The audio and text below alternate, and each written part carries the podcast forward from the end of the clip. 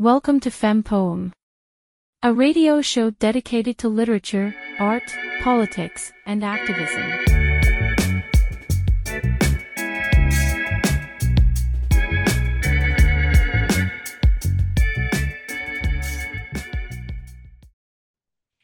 Hello and welcome to Fem Poem. In today's episode, we have Josseline Black, a writer, curator, and researcher based in Lisbon, presenting their recent text. So, this text is entitled Choose the Hottest Sun. You open the book, that one, yes, the one a little ways back from view, to a page and scroll with heavy eyes to a sentence halfway down the page. You open the book because you have to open the book, because it's yours and you wrote it, and you need to confirm and also infer your own existence by reading it again. It says many things about destiny. It says also many things about certain pain you will live. You wrote it a long time ago, and you wrote it in a flight of inspiration maybe not judging the consequences in reality for the one who would live it. This is a premonition, and this is the contract you wrote before you were born. You open the book and want to make annotations, want to rewrite certain parts to prevent suffering, but there is no space. The pages are full, but like full, full of material, and even with small diagrams and illustrations. There is no space for amendments. It says something about you being a writer. It also says you would try to make corrections. It also says you would write this now. You know you also wrote it in the light of your soul, burning very hot, even hotter than the sun before you landed into this body. And you wrote it alone, without a mentor and without supervision you assumed some things about your protagonist. You assumed she would be unbreakable. You wrote the parts about her breaking, and you wrote the parts about her falling back together. Mostly, you defined her heart. You defined her heart with a strong wish to live, and her mind with a strong wish to die. You gave her this paradox, and you gave it to her so she could have compassion for human life, which is full of paradox. You gave her compassion because she was already there anyway, totally ready to feel everything, even the numbness, even the void, and even the extreme edges of fear. And you gave her brilliance. And you also wrote the part about it being threatened, about its disappearance threatened through her depression. And you also wrote the part about the sharpness of her utterly unprotected mind, a mind that would go to the frontiers of things and almost die there in the cold or be gunned down, almost, almost. You wrote the apocalypse of this woman, and you also wrote her rebirth. It's all there. It's all there. And it's shockingly accessible. It all makes sense. And now we shift. We shift into things which show the magnitude of this thing we call life flood of images, flood of feelings, flood, floods, endless flood. It's like wading through this net to find the clarity again. It also has a lot to do with accepting being lost. You wrote that too, that she would use language to make sense of being lost, that she would look again and again for the word to act like a key and a golden one to unlock the chamber of illumination. The way that God said, Let there be light, and then there was light, each word opens a portal to a world, and each of these worlds can be materialized. We know that. That is why it is important never to speak of sadness too richly or depression in too much detail.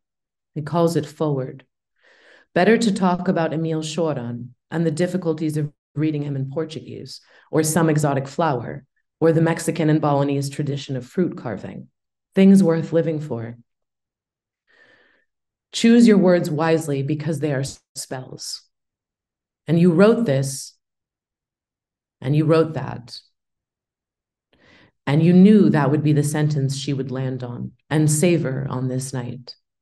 Yes, Choose your words wisely, especially the ones you speak about yourself, because they are the spells which enchant your existence.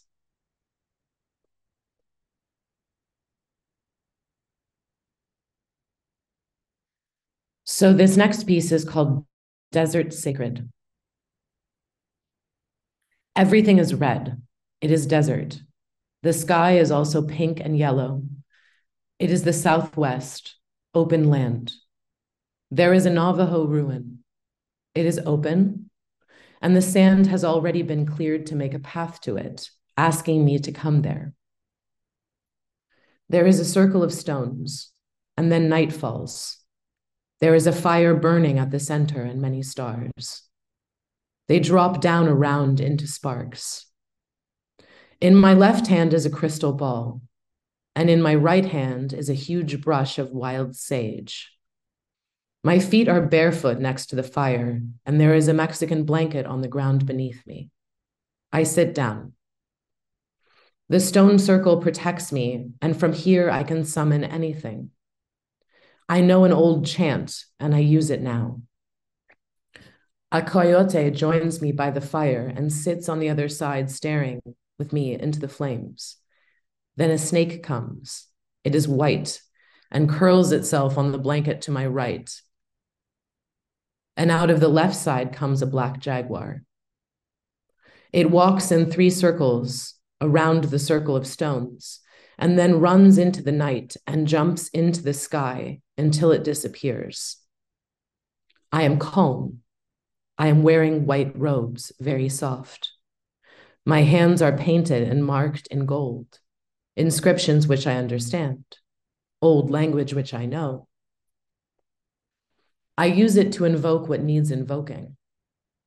My back is open to the wind behind me. I feel the motion forwards.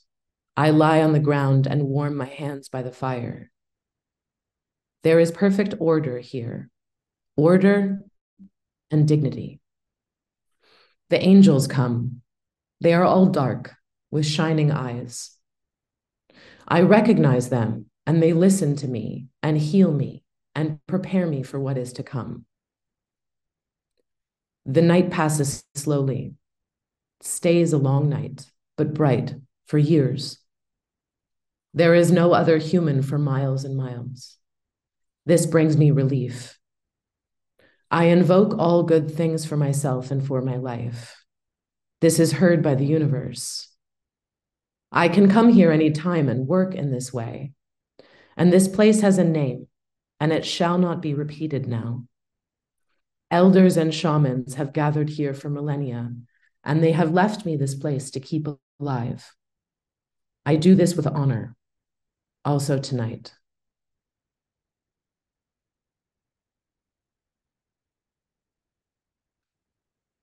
So this piece is called I Think I Have Found My Voice, and it burns like sage. There are two kinds of waiting the blue one and the orange one. Usually, the blue one comes with fog and with some thickness in the lungs, some metallic sound when the cavity of the heart is struck by the day's passing. The orange one is harder to define.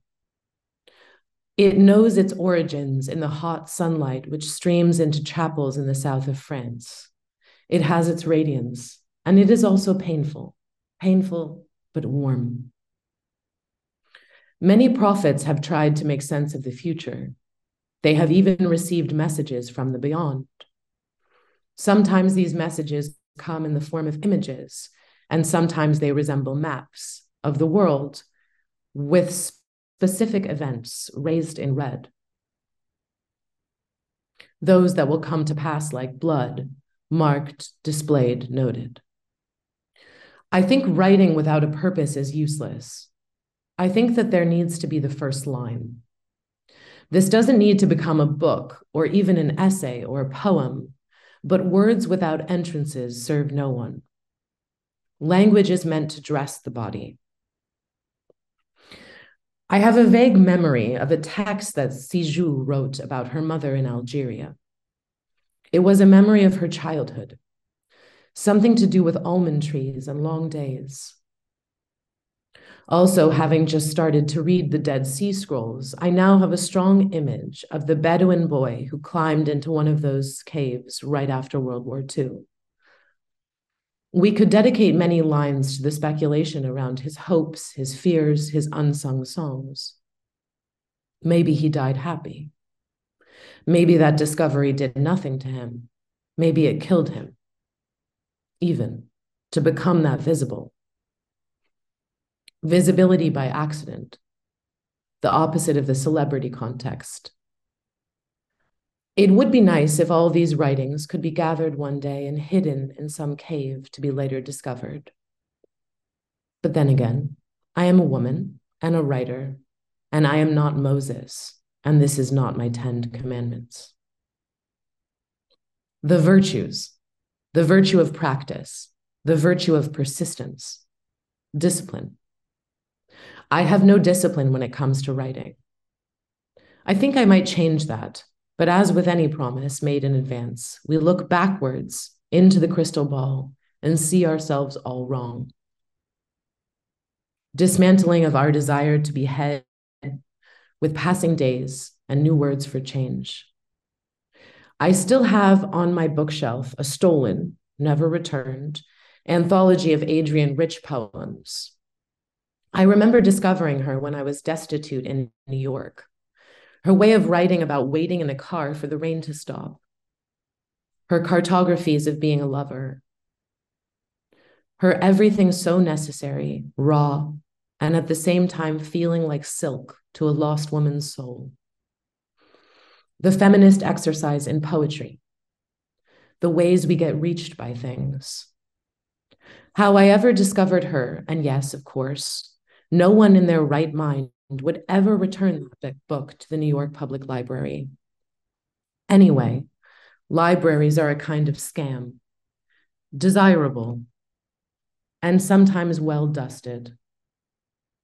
Yet still, reeking of inherited prejudice, smelling like the elite, definitely classist. I think about the interviews I have heard or read with people I admire. And the one common denominator is that they all speak of some ambiguity in their creative process. They are always playing catch up with their will to make things. They treat their visions like wild animals, which they avoid domesticating. Perhaps they are all lying, but I strongly doubt that their shared secret is security, security in their own process. There cannot be any real security even the freelance security guards in front of watch stores on expensive avenues in cosmopolitan cities know this. Someone will steal time anyway. Someone will steal it by selling it to the God of waiting. The thing is, this God is not my God. My God visits me in moments of impossible desperation. My God works miracles. My God sends me saints and angels to tidy up the loose ends of my life. The God of waiting is merciless and lives between the blue of morning and the orange of late afternoon. It is a God of daytime. It is far from the moon, but is not the sun. I think I have found my voice, and it burns like sage. Everyone reaches a point where they have to choose for who and what they live. I like the idea of the desperado, the lone woman or man driving on a highway through a desert that Baudrillard would call an ecstatic critique of culture. This desperado already knows that he or she or they live for tomorrow. They live for the receding horizon. They live for moving on. They live for not looking back. They live for whatever is beyond those hills. The etymology of desperado comes from the verb desesperar, to despair. Treating despair with moving forward, picking more herbs in the imaginary garden, making more dark tea to cure rumination, opening and closing the doors to the house of love What is of interest here is how to stay truly alert. Birds are good for this. They seem never to be fully at rest. Even while not moving much, they are vibrating with the imminence of flight. Desperation is a motivator. It's like a madam in some whorehouse of endless pain who finally closes the bar and says to her customers, That's it, folks. Now go back to your jobs. The pleasure dome is no longer yours for the taking. Everyone returns home to their lot in life and finds, inevitably, that they have to choose between waiting and growing.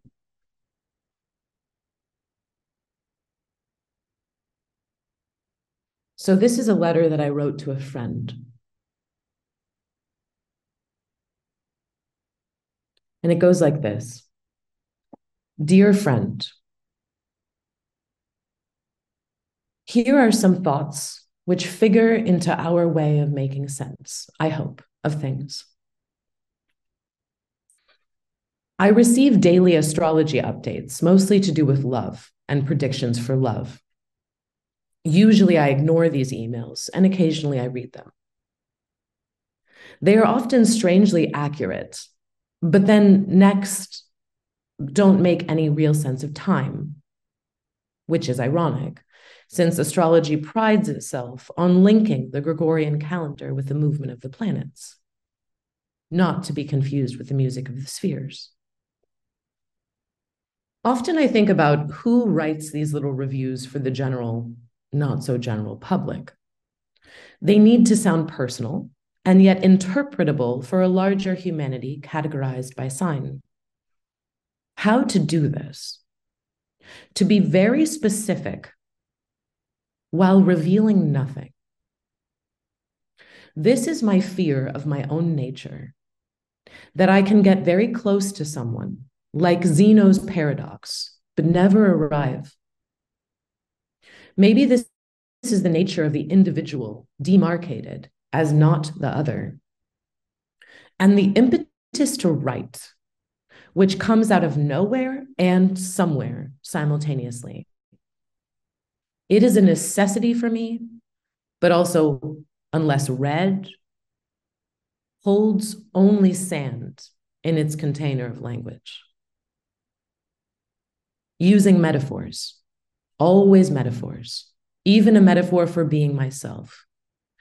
I am afraid that I am unreachable as an a priori.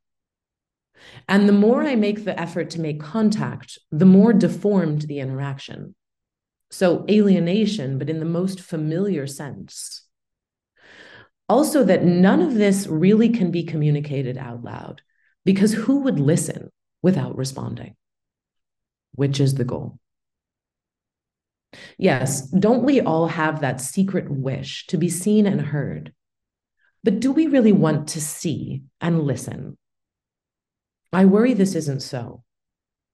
And are we all so selfish, running across wide valleys of feeling to exist to one another, but lacking the strength to climb the mountain or swim the distance to cultivate intimacy? understanding without explanation. This would be wonderful. This would be a glass of something cold and fresh on a blisteringly hot day. This would really be it. All I know is that I choose you, and you, and you, over there, because it feels right to explore these curves with you. But to be explored, and what if all there is are layers of closed feeling? I wrote this, and I know you know what I mean. With love, Josseline.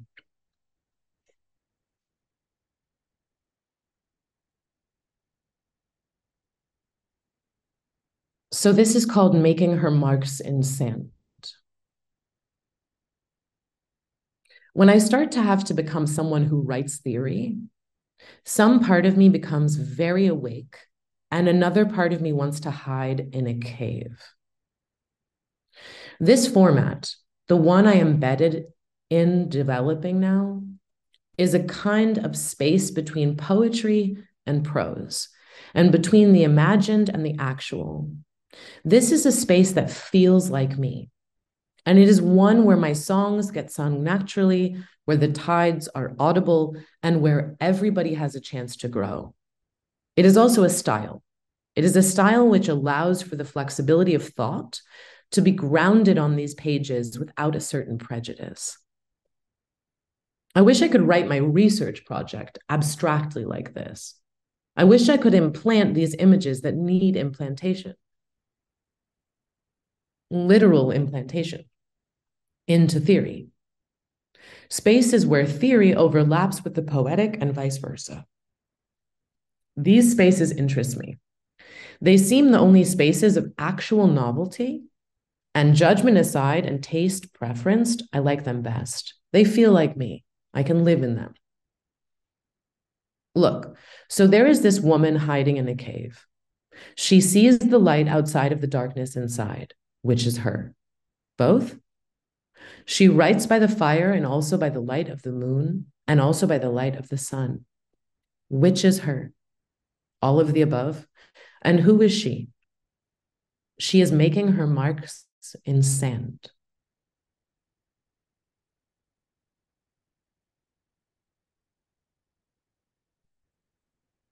So, this is one that I wrote as a kind of psychosomatic exercise.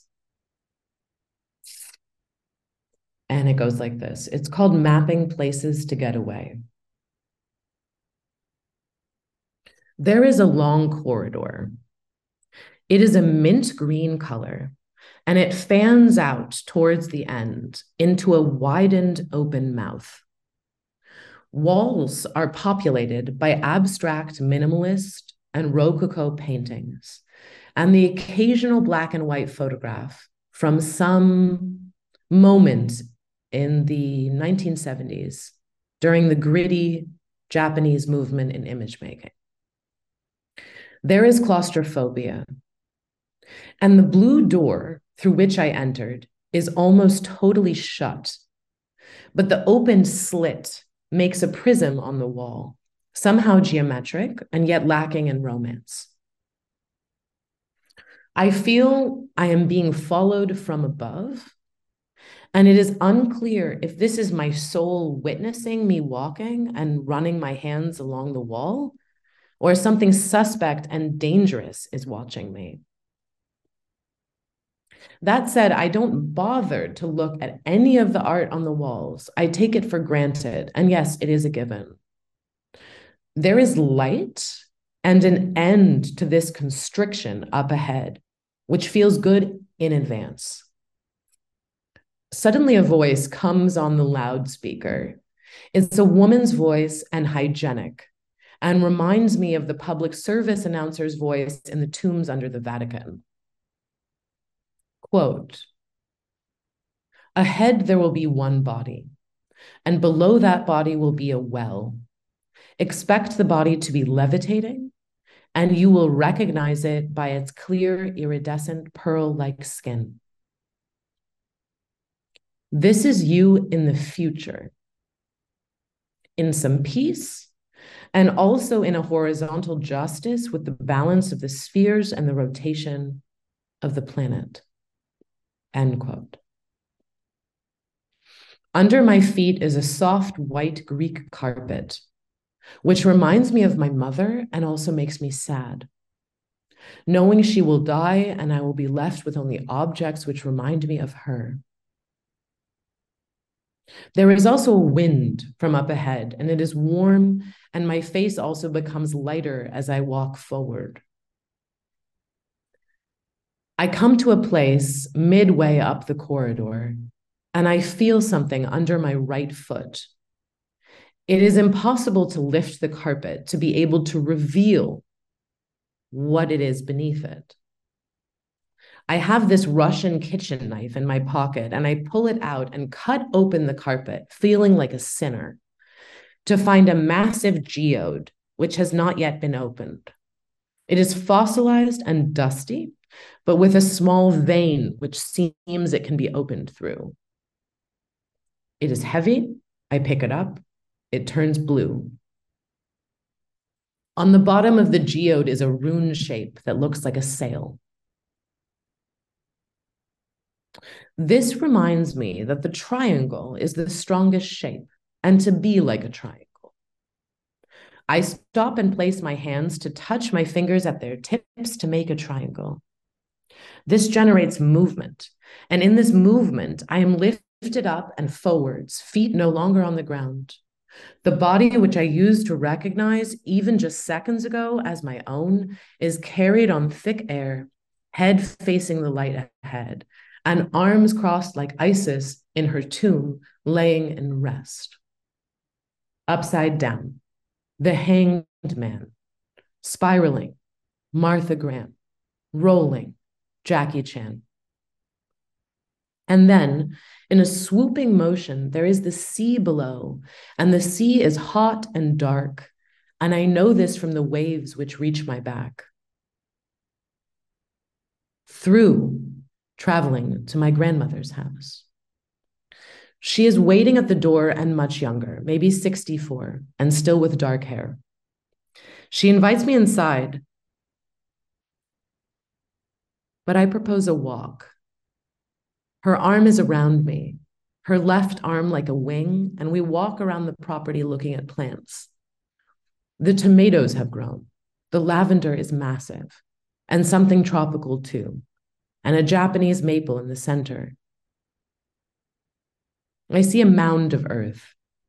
It is the shape of my mother's belly when she was pregnant with me. I sink my hands into it and enter into a greenish blue liquid, which is sparkling and seems made of fluid crystal. Here I am safe. Nothing can harm me. I am loved and undamaged. There is a damp sound from outside. There is also a slight motion up and down. I feel my fingers. I make shapes with them. I am warm, uncorrupted, and whole. There is a map of veins around me, and I recognize its lines.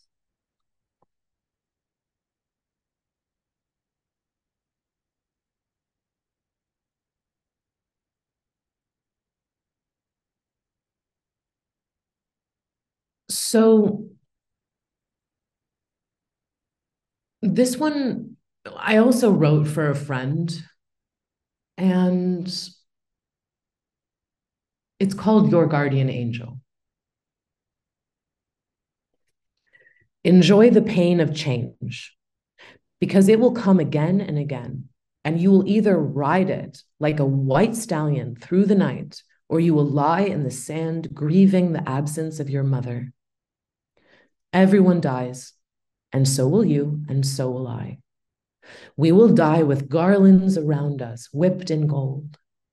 Maybe some pearls hanging off the side of the coffin. Something dramatic, something Italian, or maybe something very minimal and simple and lovely. Either way, death is coming, and her anthem lives between words and hovers in silences of indecision when we choose or don't choose life. She is waiting, in the wings, calmly, patiently ready. And yes, maybe on this day you will be ready to go, but I doubt it. You will want one more breath of life, one more of what you have now. You would take the suffering of being alive over the indefinitude of death. You would take this suffering. You would take it wholly into you as a gift. And maybe you would be shrouded in the green of readiness to go, but again, I doubt it. I think about Ana Mendieta and the great artists who have taken their own lives. I have huge patience for them and also love them very much, mostly women. Mendieta, Pizarnik, Woodman. These three come to mind. It's like the silences they endured got too long and death crept in I think this is why I talk so much and try to write to fight death, not to give death enough space to inhabit or occupy me or my life. My words are weapons, like fiery swords, which I use, which I use against death. Death, respect her. And she loves the spaces in between. She thrives there, and she is not your friend. She is also not your enemy, but keep her away however you can. Learn to ride and ride fast. Ride fast over the hills. Ride wildly. Ride even when you cannot hold your body vertically. And trust that the horse underneath you is your guardian angel. This is how we understand that the pain of change is actually movement. Behind it and around it is a kind of perfume. This perfume goes unbottled. It has some notes of jasmine, some musk, some strange herbs with no names, but it's there. It's there, a whispering cloud. And people smell it and it disturbs them because they are married to their signature scents, to their very comfortable and known smells. And this perfume is unsettling. Most people will run away when you are changing or cling on to you if they perceive your change as profitable for them as well. The few who enjoy this perfume, keep them around because they will remind you that pain is as designer as it gets. And love them, those few near you. Love them passionately and gratefully. Love them like landscapes that remind you of days of joy. Love them like boatmen Love them like the shore. And no matter what, don't look back. She is always there. Death with her ghosts, let her go. Let them go. Let them drift into sand as pictured in some Japanese noir.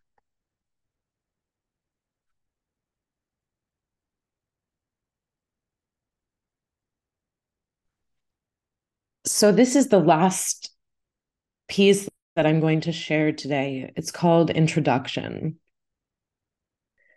This is the first document that will be stored in a new folder entitled Text for Text. I have named this folder so obviously because really it isn't obvious at all.